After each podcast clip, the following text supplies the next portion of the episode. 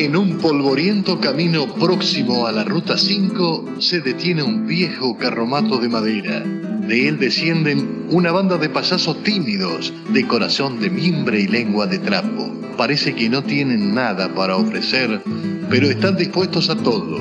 Es la compañía del cuento que está llegando a Mercedes para hacerlos volar en una nube de historias, para sumergirlos como peces en las aguas profundas del relato. Magia, misterio y encanto. Con ustedes, la compañía del cuento.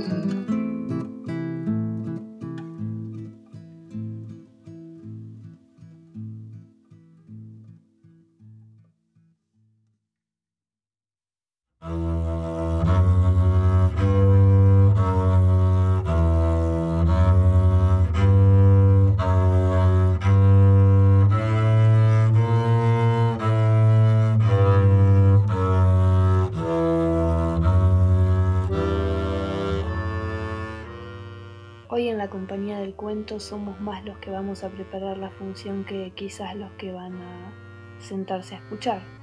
Pero como eso nunca se sabe, los presento. Abre el telón, de un lado Robinson Crusoe y del otro lado Pablo Neruda. Dejan ver como siempre a nuestro invitado infaltable, Italo Calvino. Después la equilibrista nos comparte las sagradas escrituras de un tal Jacques Prévert y, para no perder la costumbre, un cuento del propio Montferrat. No dejemos mencionar la, de mencionar la astucia de nuestro director de orquesta, el negro Isaías. Sin más, se abre el telón a la una, a las dos y a las tres.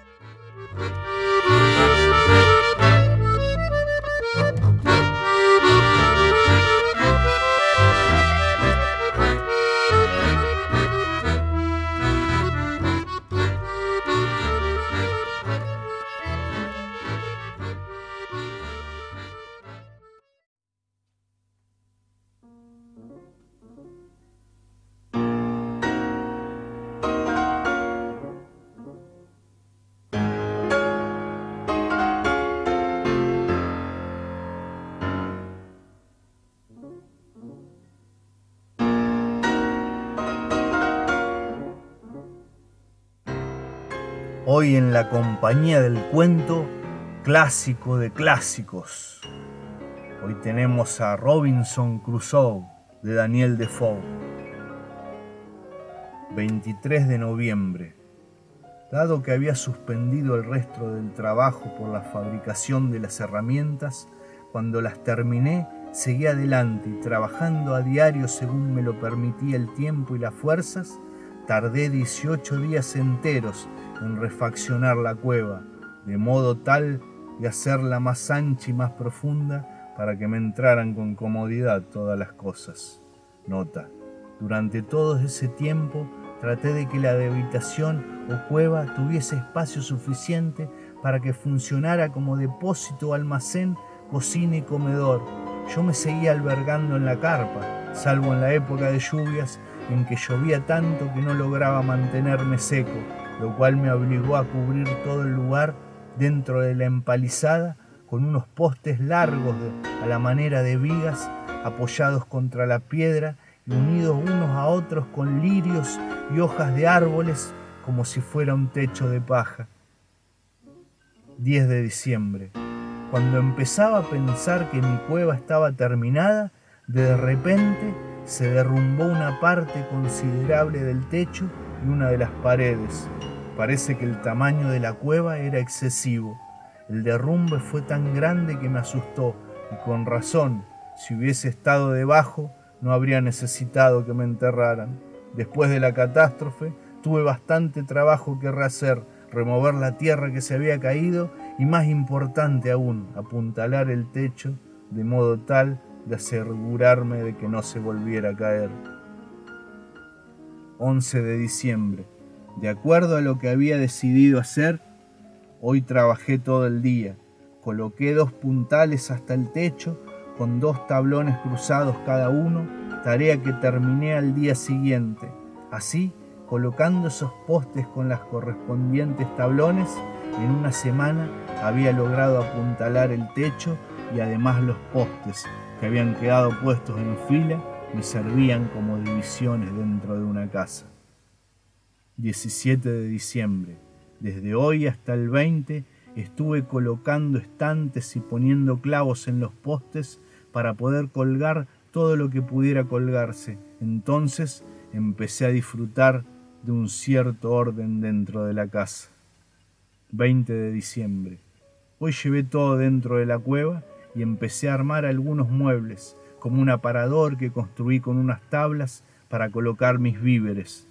También me hice otra mesa, pero me empezaron a faltar los tablones. 24 de diciembre. Llovió todo el día y toda la noche, así que no pude salir. 25 de diciembre. Llovió todo el día.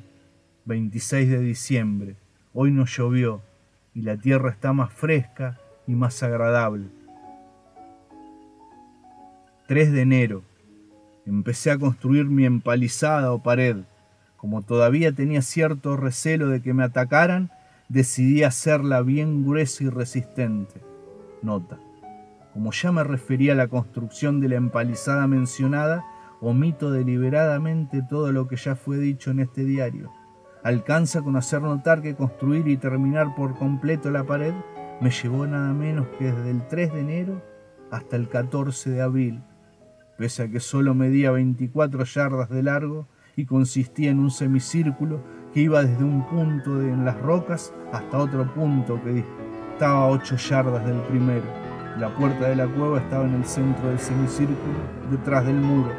Durante todo este tiempo trabajé con mucho esfuerzo, a veces retrasado durante días o incluso semanas enteras por el obstáculo que representaban las lluvias. Sin embargo, yo estaba convencido de que no iba a estar completamente seguro hasta que no terminase ese muro, y es casi increíble el esfuerzo inenarrable con que tuve que hacer cada cosa, en especial traer la madera de los bosques y clavarla en la tierra, dado que había cortado unos pilotes mucho más grandes de lo necesario.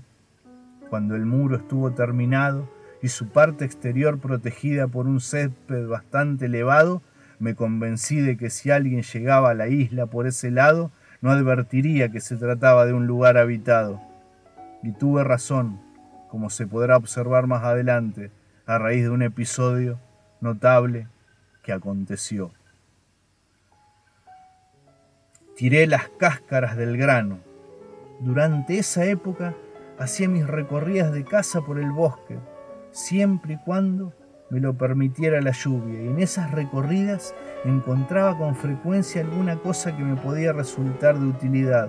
Por ejemplo, encontré una especie de paloma silvestre que no anidaba en los árboles, sino en los intersticios de la roca, y me llevé algunos pichones para domesticarlos.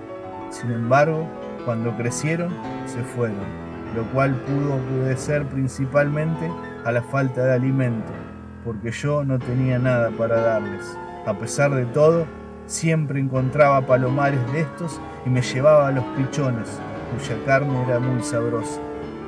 Al dedicarme al mantenimiento de mi casa, me di cuenta de que me faltaban muchas cosas que al principio creí imposibles de hacer, lo cual en algunos casos era de hecho así. Por ejemplo, nunca pude hacer un barril con aros. Como ya quedó dicho, tenía uno o dos barrilitos pero no conseguí usarlo como modelo para hacer uno grande, aunque estuve varias semanas intentándolo.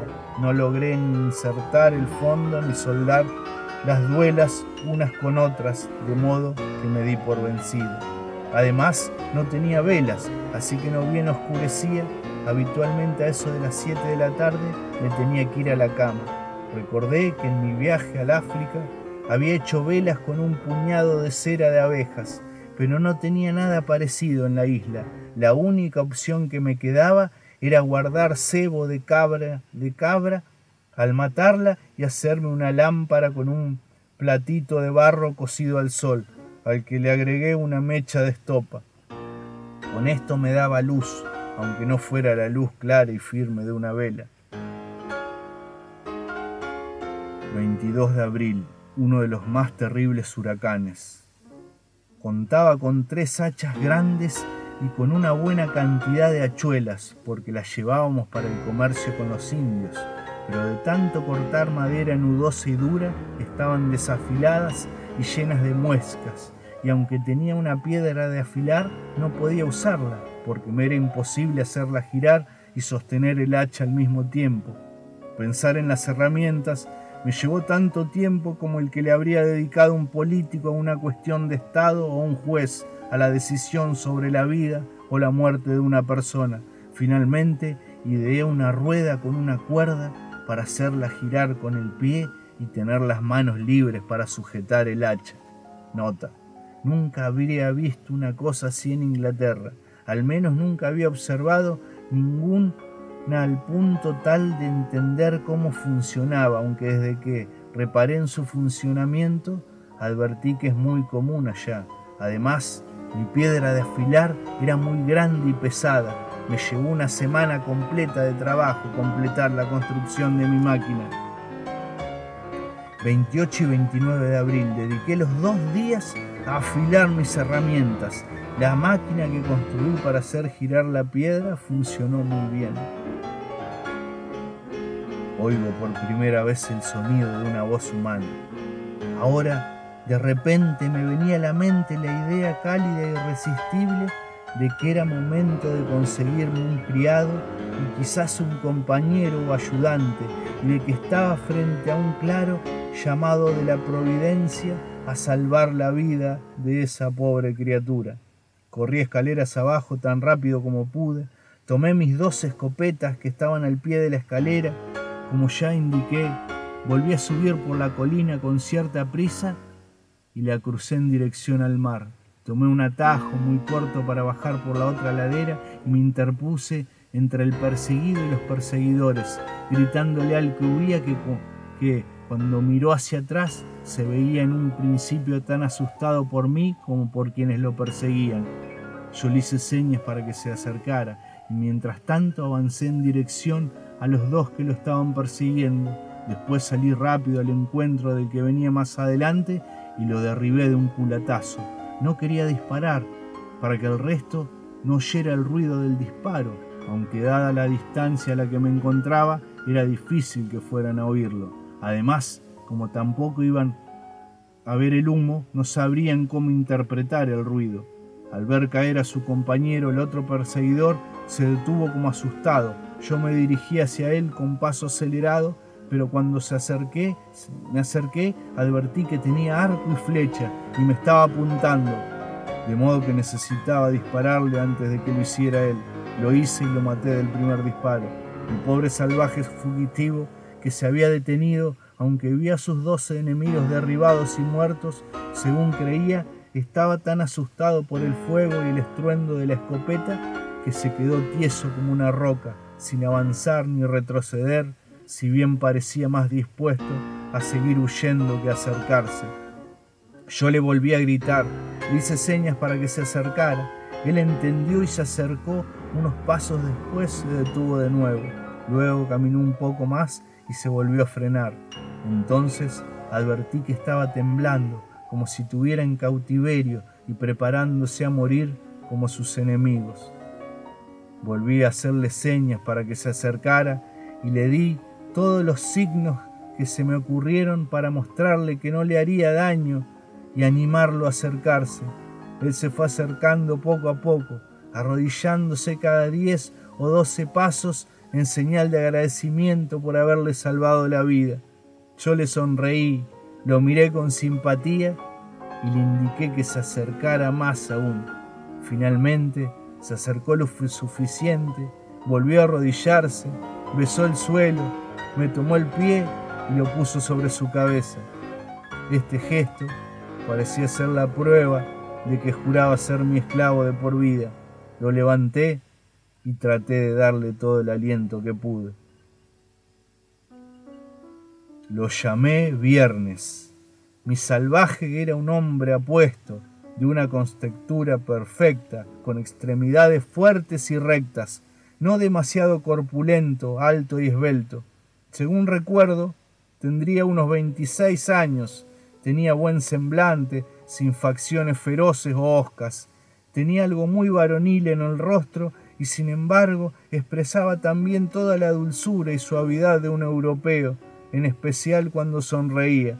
Tenía el cabello largo, negro y lacio, no ensortijado como si fuera lana, la frente alta y amplia, unos ojos de gran vivacidad y agudeza chispeante. Su piel no era exactamente negra, sino más bien de color pardo, pero no de un color amarillo feo, un pardo nauseabundo como los nativos de Virginia, de Brasil o de otras partes de América, sino de un tono brillante, una especie de color aceituna que tenía algo agradable aunque difícil de describir. Su cara era redonda y rellenita, tenía una nariz pequeña y no achatada, como suele ser la nariz de los negros, una boca muy linda de labios delgados y dientes buenos y parejos, blancos como de marfil. Después de haber dormitado más que dormido, una media hora se despertó, salió de la cueva y vino hasta donde estaba yo ordeñando las cabras que tenía en un corral ahí cerca. Al divisarme vino corriendo y volvió a apoyarse en el suelo con todos los signos de humildad y agradecimientos posibles, haciendo morisquetas para mostrar su actitud. Después apoyó la cabeza cerca de mi pierna y me tomó de un pie para que se lo pusiera arriba, como había hecho antes. Después de eso, hizo todos los ademanes imaginables de sumisión, servidumbre y sometimiento, para hacerme entender que estaría a mi servicio por el resto de sus días. Yo le entendí casi todo lo que me quiso decir y le hice saber que estaba muy contento con él. En poco tiempo empecé a hablarle y a enseñarle a hablar conmigo. Lo primero que le enseñé fue que su nombre sería Viernes, por ser el día en que le había salvado la vida. Lo llamé así para recordar bien el momento. También le enseñé a decir amo y le dije que ese iba a ser mi nombre. Asimismo, le enseñé la palabra sí y no y su significado. Le di leche en una vasija de barro y le mostré cómo se bebía ahí y cómo mojar el pan en la leche. Le di un pedazo de pan para que hiciera lo mismo. Me obedeció inmediatamente e hizo un gesto para indicar que le resultaba agradable.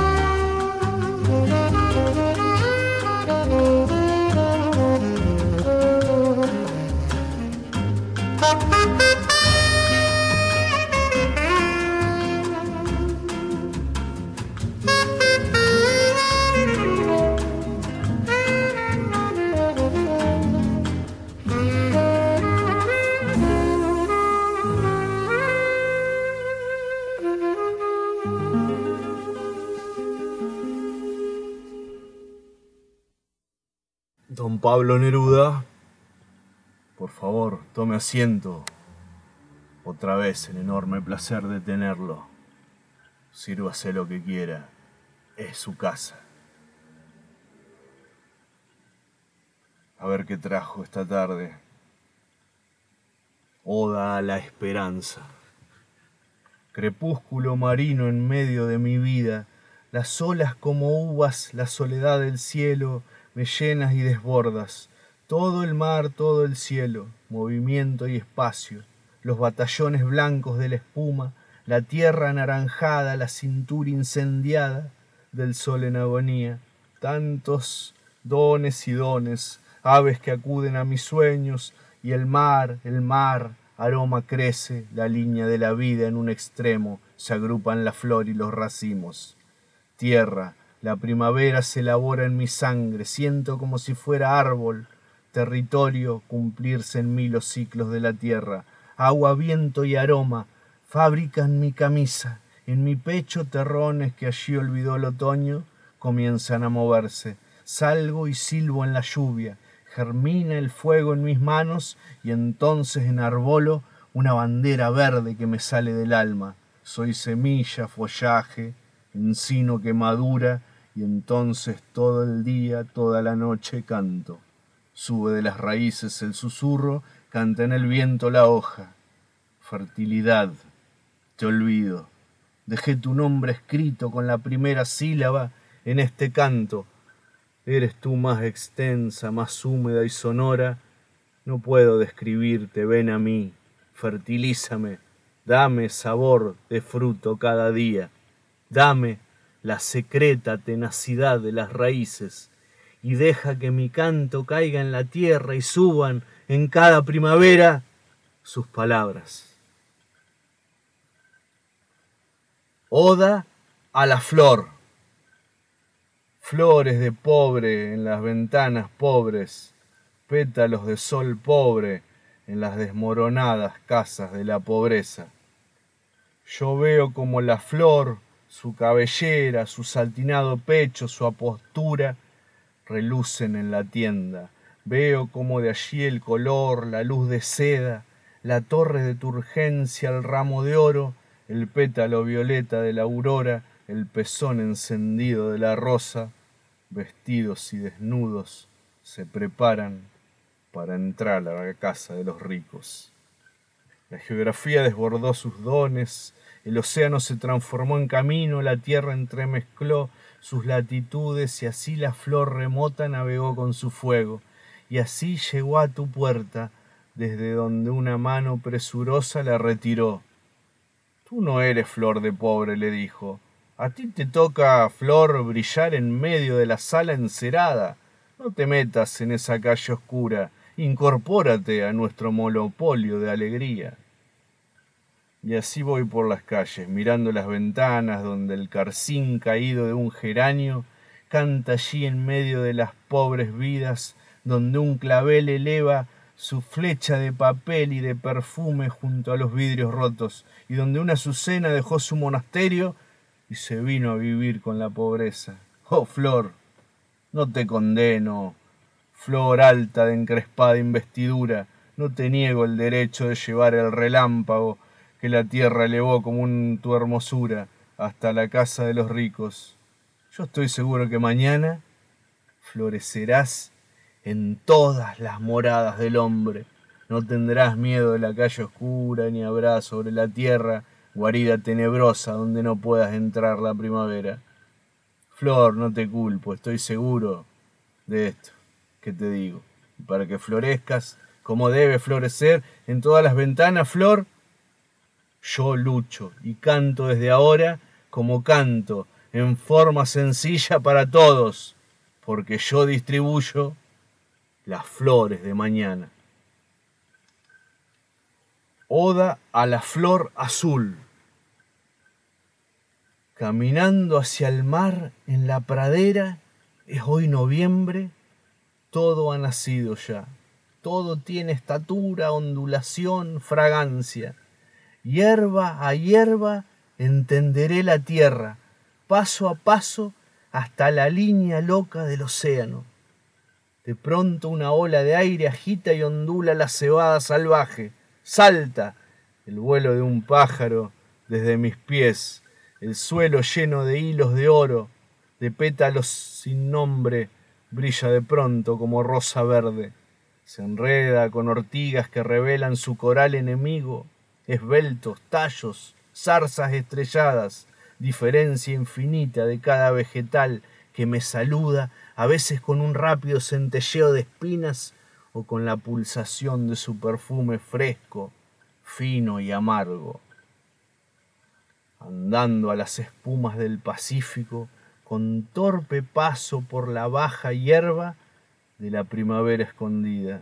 Parece que antes de que la tierra se termine, cien metros antes del más grande de los océanos, todo se hizo delirio, germinación y canto.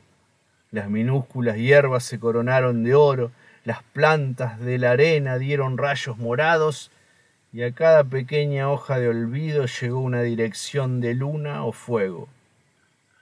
Cerca del mar, andando en los meses de noviembre, entre los matorrales que reciben luz, fuego y sal marinas, hallé una flor azul, nacida en la durísima pradera.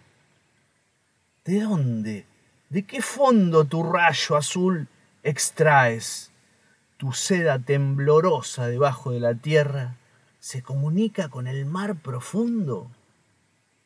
La levanté en mis manos y la miré como si el mar viviera en una sola gota, como si en el combate de la tierra y las aguas una flor levantara un pequeño estandarte de fuego azul, de paz irresistible, de indómita pureza.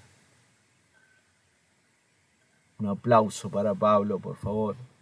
Gracias, Pablo. Oda al fuego. Descabellado fuego, enérgico, ciego y lleno de ojos, deslenguado, tardío, repentino, estrella de oro, ladrón de leña, callado bandolero, cocedor de cebollas, célebre pícaro de las chispitas, perro rabioso de un millón de dientes. Óyeme, centro de los hogares, rosal incorruptible, destructor de la vida, celeste padre del pan y del horno, progenitor ilustre de ruedas y herraduras, polen de los metales, fundador del acero, óyeme fuego.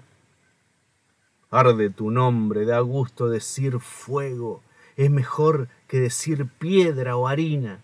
Las palabras son muertas junto a tu rayo amarillo, junto a tu cola roja, junto a tus crines de amaranto, son frías las palabras. Se dice fuego, fuego, fuego, fuego y se enciende algo en la boca.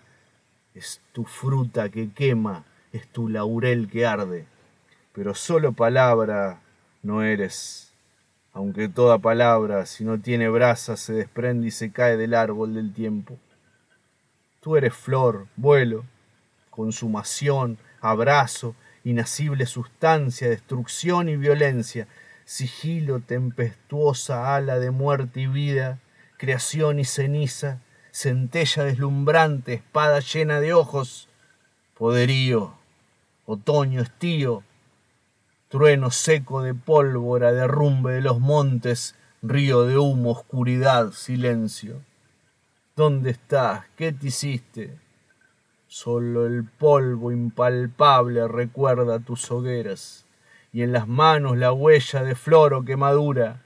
Al fin te encuentro en mi papel vacío y me obligo a cantarte fuego. Ahora, frente a mí, tranquilo, quédate mientras busco la lira en los rincones o la cámara con relámpagos negros para fotografiarte. Al fin estás conmigo, no para destruirme ni para usarte en encender la pipa, sino para tocarte, alisarte la cabellera, todos tus hilos peligrosos, pulirte un poco, herirte, para que conmigo te atrevas. Toro escarlata, atrévete, quémame ahora, entra en mi canto, sube por mis venas, sal por mi boca, Ahora sabes que no puedes conmigo. Yo te convierto en canto, yo te subo y te bajo, te aprisiono en sílabas, te encadeno, te pongo a silbar, a derramarte en trinos como si fueras un canario enjaulado. No me vengas con tu famosa túnica de ave de los infiernos. Aquí estás condenado a vida y muerte. Si te callo, te apagas, si te canto, te derramas, y me darás la luz que necesito. De todos mis amigos, de todos mis enemigos, eres el más difícil. Todos te llevan amarrado, demonio de bolsillo, huracán escondido en cajas y decretos. Yo no, yo te llevo a mi lado y te digo, es hora de que me muestres lo que sabes hacer. Ábrete, suéltate el pelo enmarañado, sube y quema a la altura del cielo. Muéstrame tu cuerpo verde y anaranjado, Levanta tus banderas, arde encima del mundo o junto a mí, sereno como un pobre topacio, mírame y duerme. Sube las escaleras con tu pie numeroso, acéchame, vive, para dejarte escrito, para que cantes con mis palabras a tu manera, ardiendo. Eh, felicitaciones, Pablo, felicitaciones. Otra vez es un honor tenerlo junto a nosotros. Oda al hilo. Este es el hilo de la poesía. Los hechos, como ovejas, van cargados de lana negra o blanca. Llámalos y vendrán prodigiosos rebaños, héroes y minerales, la rosa del amor, la voz del fuego, todo vendrá a tu lado. Tienes a tu merced una montaña y te pones a cruzarla a caballo, te crecerá la barba, dormirás en el suelo, tendrás hambre y en la montaña todo será sombra. No lo puedes hacer, tienes que hilarla, levanta un hilo, súbelo, interminable y puro, de tantos sitios sale, de la nieve, del hombre. Es duro porque todos los metales lo hicieron, es frágil porque el humo lo dibujó temblando. Así es el hilo de la poesía. No tienes que enredarlo de nuevo, volverlo a confundir con el tiempo y la tierra. Al contrario, es tu cuerda. Colócalo en tu cítara y hablará con la boca de los montes sonoros. Trénzalo y será enredadera de navío. Desarrollalo. Cárgalo de mensajes. Electrízalo, entrégalo al viento, a la intemperie que de nuevo, ordenado, en una larga línea envuelva el mundo bien, enhébralo, fino, fino, sin descuidar el manto de las hadas. Necesitamos mantas para todo el invierno. Ahí vienen los campesinos, traen para el poeta una gallina, solo una pobre gallina. ¿Qué vas a darle tú? ¿Qué vas a darles? Ahora, ahora, el hilo, el hilo que se irá siendo ropa para los que no tienen sino harapos, redes para los pescadores, camisas de color escarlata para los fogoneros y una bandera para todos. Entre los hombres, entre sus dolores, pesados como piedras, entre sus victorias saladas como abejas, allí está el hilo, en medio de lo que está pasando y lo que viene abajo, entre carbones, arriba en la miseria, con los hombres, contigo, con el pueblo, el hilo, el hilo de la poesía. No se trata de consideraciones, son órdenes, te ordeno, con la cítara al brazo, acompáñame. Hay muchos oídos esperando, hay un terrible corazón enterrado, es nuestra familia y nuestro pueblo, al hilo, al hilo, a sacarlo a la montaña oscura, a transcribir relámpagos, a escribir la bandera. Así es el hilo de la poesía, simple, sagrado, eléctrico, fragante y necesario, y no termina en nuestras pobres manos, lo revive la luz de cada día.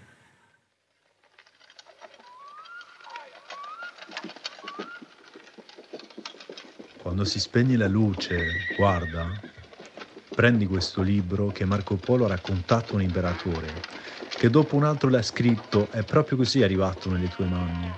Ma fai attenzione, cara, molta attenzione a credere a queste cose, Dicono che a furia di ripeterle le città possono diventare invisibili.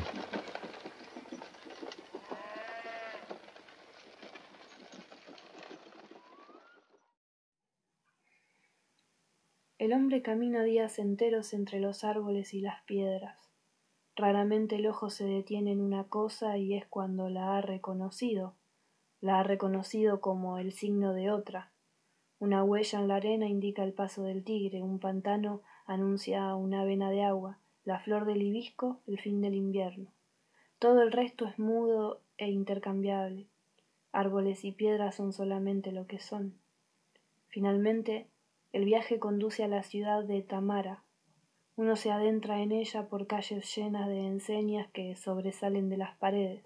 El ojo no ve cosas, sino figuras de cosas que significan otras cosas. Las tenazas indican la casa del sacamuelas, el jarro la taberna, las alabardas el cuerpo de guardia, la balanza el herborista. Estatuas y escudos representan leones, delfines, torres, estrellas, signos de que algo, quién sabe qué, tiene por signo un león o un delfín o una torre o una estrella. Otras señales advierten sobre aquello que, en un lugar está prohibido. Entrar en el callejón con las carretillas, orinar detrás del kiosco, pescar con caña desde el puente y lo que es lícito, dar de beber a las cebras, jugar a las bochas. Desde la puerta de los templos se ven las estatuas de los dioses, representados cada uno con sus atributos. La cornucopia, la clepsidra, la medusa, por los cuales el fiel puede reconocerlos y, dirigirles las plegarias justas. Si un edificio no tiene ninguna enseña o figura, su forma misma y el lugar que ocupa en el orden de la ciudad basta para indicar su función.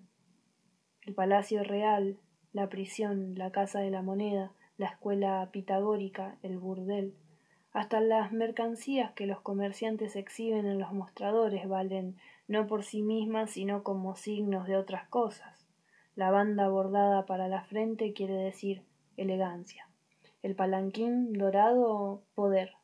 Los volúmenes de Averroes, sapiencia. La jorca para el tobillo, voluptuosidad. La mirada recorre las calles como, como páginas escritas.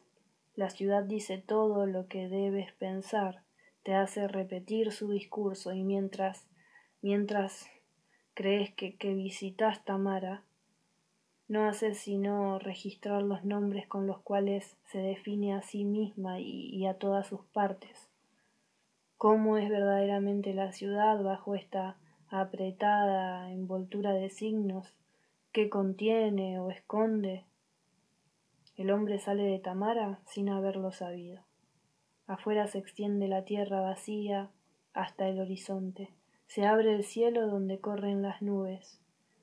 En la forma que, la, que el azar y el viento dan a las nubes, el hombre ya está entregado a reconocer figuras, un velero, una mano, un elefante.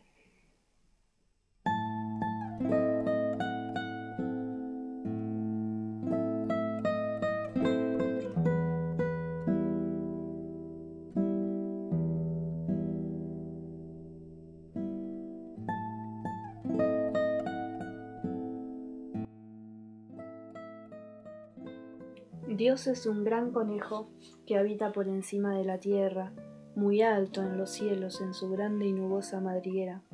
El diablo es una gran liebre roja con un fusil todo gris para disparar en la sombra nocturna, pero Dios es un gran conejo, tiene el oído del mundo, entiende de música, Cierta vez tuvo un gran hijo, un jovial conejo, y lo envió a la tierra para salvar a los conejos de abajo, y su hijo fue rápidamente liquidado y ahora se llama Sibet. Evidentemente pasó malos momentos, pero después recobró sus fuerzas, se puso los huesos en orden, los riñones, el lomo, la cabeza y todo, y dio un salto prodigioso. Y él aquí hecho un rudo conejo brincando por los cielos a diestra y siniestra del gran conejo todopoderoso. Y el diablo dispara en la sombra y regresa farfullando cada noche con, con nada en su morral, nada para llenar las tripas, y se agarra sus buenas rabietas, se arranca el gorro de la cabeza y, y lo pisotea en el polvo, y después se ve obligado, cada vez que sale a por conejos, a ponerse el sombrero de los domingos pero su sombrero de los domingos es un fantasma de conejo, un fuego fatuo de fábricas que le juega malas pasadas. Por esa razón el diablo nunca lleva el sombrero puesto, ni siquiera los días feriados, sino a los costados o por encima de la cabeza o hasta detrás de la cabeza. Sí, exactamente a 10 o 15 centímetros por detrás de su cabeza. Y tiene continuamente jaquecas por causa del granizo y del viento y, otitis en las orejas. Cuando se encuentra con Dios se siente muy molesto porque debe saludarlo como manda el reglamento, es decir, sacándose el sombrero, ya que Dios es el fundador del cielo y de la tierra y Él es solo un inventor del pedernal. Entonces Dios le dice, por favor, amigo mío, no es preciso que se quite el sombrero. Pero el diablo no puede ponerse en su lugar porque porque no lleva el sombrero como debe. Entonces se da cuenta de que está haciendo el ridículo y vuelve a su casa corriendo, enciende un gran fuego llorando, se mira en la luna de su armario y, y hace muecas y luego tira el armario al fuego y cuando el armario empieza a crepitar, a crujir, de golpe se siente muy contento, se tiende sobre los tizones con una gran llama blanca por almohada y ronronea dulcemente como el fuego, como los gatos cuando están contentos, y sueña en las malas pasadas que va a jugarle a Dios. Dios también es un gran viajero y cuando viaja imposible mantenerlo quieto.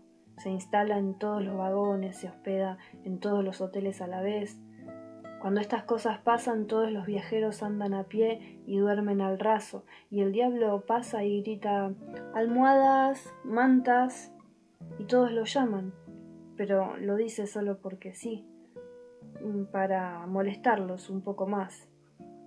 Tiene otras cosas que hacer antes de ocuparse de esa gente, simplemente está un poco contento porque así toman frío. Dios es también un gran pavo de Navidad que se deja comer por los ricos para festejar el cumpleaños de su hijo. Entonces de codos en la santa mesa el diablo mira a Dios de frente con una sonrisa torcida y hace guiños a los ángeles y Dios está muy fastidiado.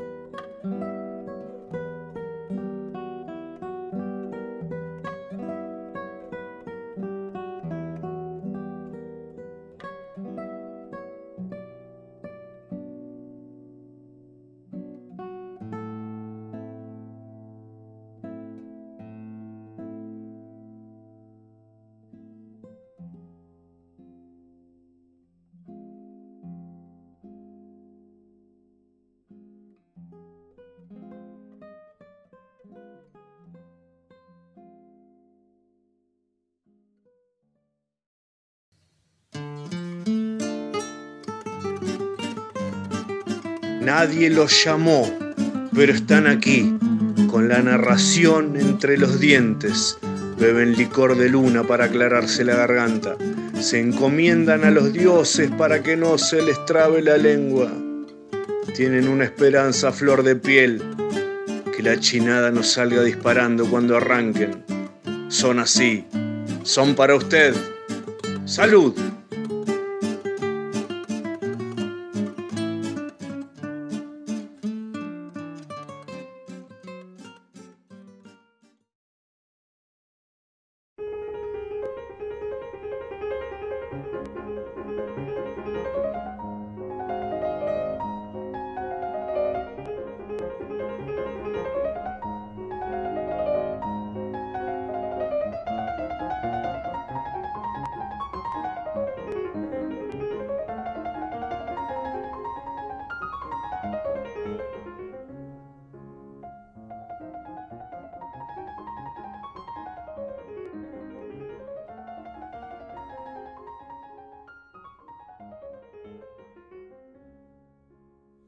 La primera vez que lo escuché fue en un asado en el sindicato de la carne y me pareció una joda total.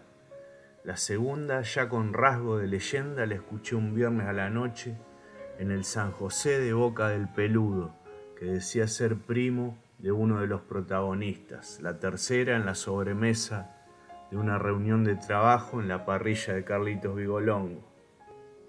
Después creo que se fue olvidando siempre me llamó la atención que pese a ser algo que iba de boca en boca, no se haya deformado en el pasaje.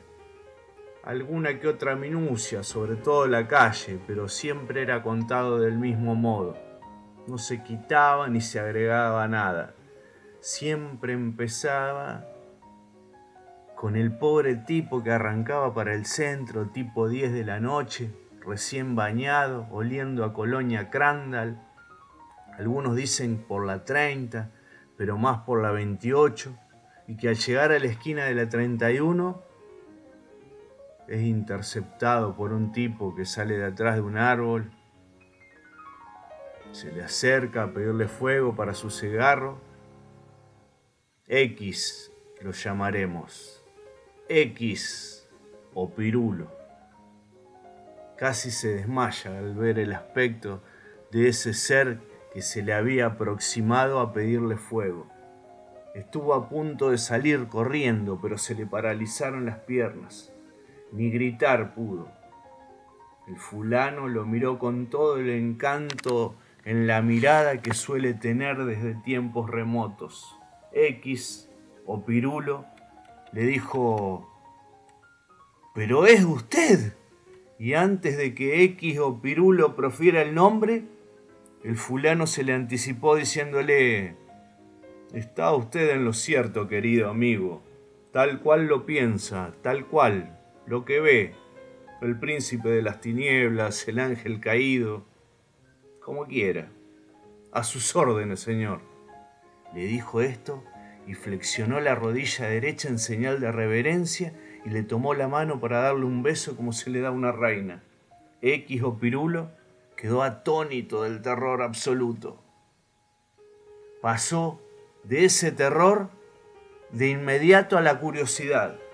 Por dentro se dijo, ¿qué hace este bicho, el ser más temible del mundo, arrodillado a mis pies, saludándome? Antes de que X diga algo, anticipándose a la conversación como el viejo zorro que era, el príncipe oscuro le dijo, es usted un hombre de suerte, me ha encontrado en esta esquina de Mercedes. Yo no suelo andar mucho por estos lugares. Me sienta mucho mejor el frío del hemisferio norte. Pero repito, es un hombre de fortuna, ¿sabe qué? Me ha caído bien, su aspecto, su talante de hombre de bien. Soy capaz de concederle el deseo que me quiera, que requiera, lo que quiera. X o Pirulo entró de lleno en el juego, pero de lleno, se obnubiló. No hubo lo más mínimo lugar ni resquicio para la desconfianza. Era tan grande su deseo que entró en el juego de modo absoluto. Quiero plata, guita, dinero. Eso quiero, dijo ansioso. como si el príncipe se le fuera a fumar de repente si le daba demasiadas vueltas con la solicitud. ¡Ah, la, la, la, la! Hombre decidido es usted por lo que se ve. Sí, sí, sí, dijo X o Pirulo. Quiero dinero, guita, eso quiero. Sí, pero no se haga problema, querido amigo. Nada más fácil para mí que eso que me está solicitando. Si hay algo que manejo a la perfección en este mundo, son las finanzas. Los ojos de X brillaban. A su lado pasaban autos, gente charlando en voz alta, pero él ni se inmutó, tenía la vista fija en quien se iba a transformar en su benefactor. Este le dijo, a cambio solo voy a pedirle un pequeño esfuerzo. Y se acercó hasta su oído y le hizo la petición. X o Pirulo tragó saliva. Pensó en esas cinco palabras que le había dicho el príncipe de las tinieblas. Y lo dudó, lo dudó muchísimo, pero solamente durante diez segundos. De repente dijo, sí, sí, sí. Entonces el fulano le dijo que camine hacia el siguiente, a la siguiente cuadra. Sobre un paredón oscurecido por la sombra de los antiguos plátanos, lo sodomizó. X o sintió que la humillación no le entraba solamente en la carne, sino que iba ocupando un espacio importante de su alma. Pero mientras arañaba el cemento viejo del paredón porque la cosa dolía en serio, pudo visualizarse en un Mercedes-Benz blanco, como toda la vida había soñado por la 25, pudo visualizarse en el interior de un chalet de dos pisos, tomando sopa de congrio y bebiendo chardonnay del 73. Se visualizó paseando por la Quinta Avenida de Nueva York. Se visualizó vestido de blanco en una esquina de Florencia. Y fue esto mucho más poderoso que todo el horrible y viscoso universo de la humillación que lo estaba atravesando de lado a lado. Jadeo final del príncipe sobre su hombro sonó muy humano, demasiado humano. Unos tipos disfrazados de fantasma que iban en un mear y hecho mierda le gritaron ¡Eh, degenerado! X o Pirula se dio vuelta de repente y atormentado, atormentado, vio como el príncipe de las tinieblas se terminaba de levantar los pantalones, se cerraba la bragueta y sobre su rostro se acomodaba la careta colorada con cuernitos y arrancaba para la 29. Fernando Luna ya estaba a los gritos, diciendo que la murga, los locos del arrabal del barrio Blandengues, comenzaban a darle color al brillante e inigualable carnaval de Mercedes.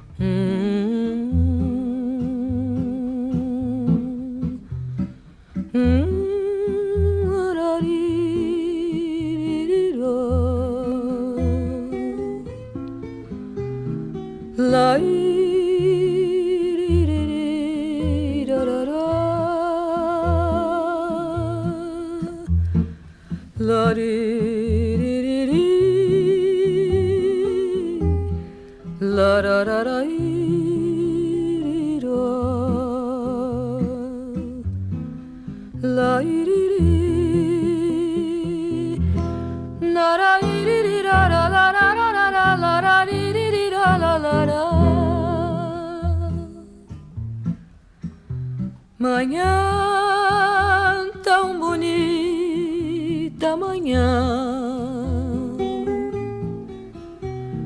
De um dia feliz que chegou.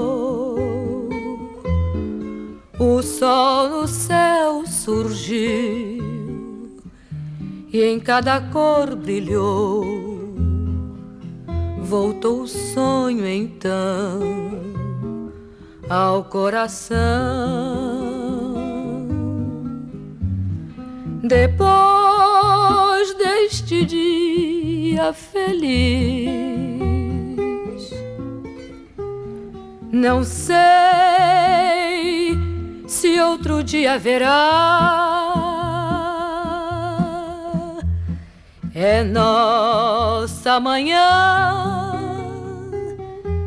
tão bela final manhã de carnaval. Canta o meu coração, alegria voltou tão feliz amanhã desse amor.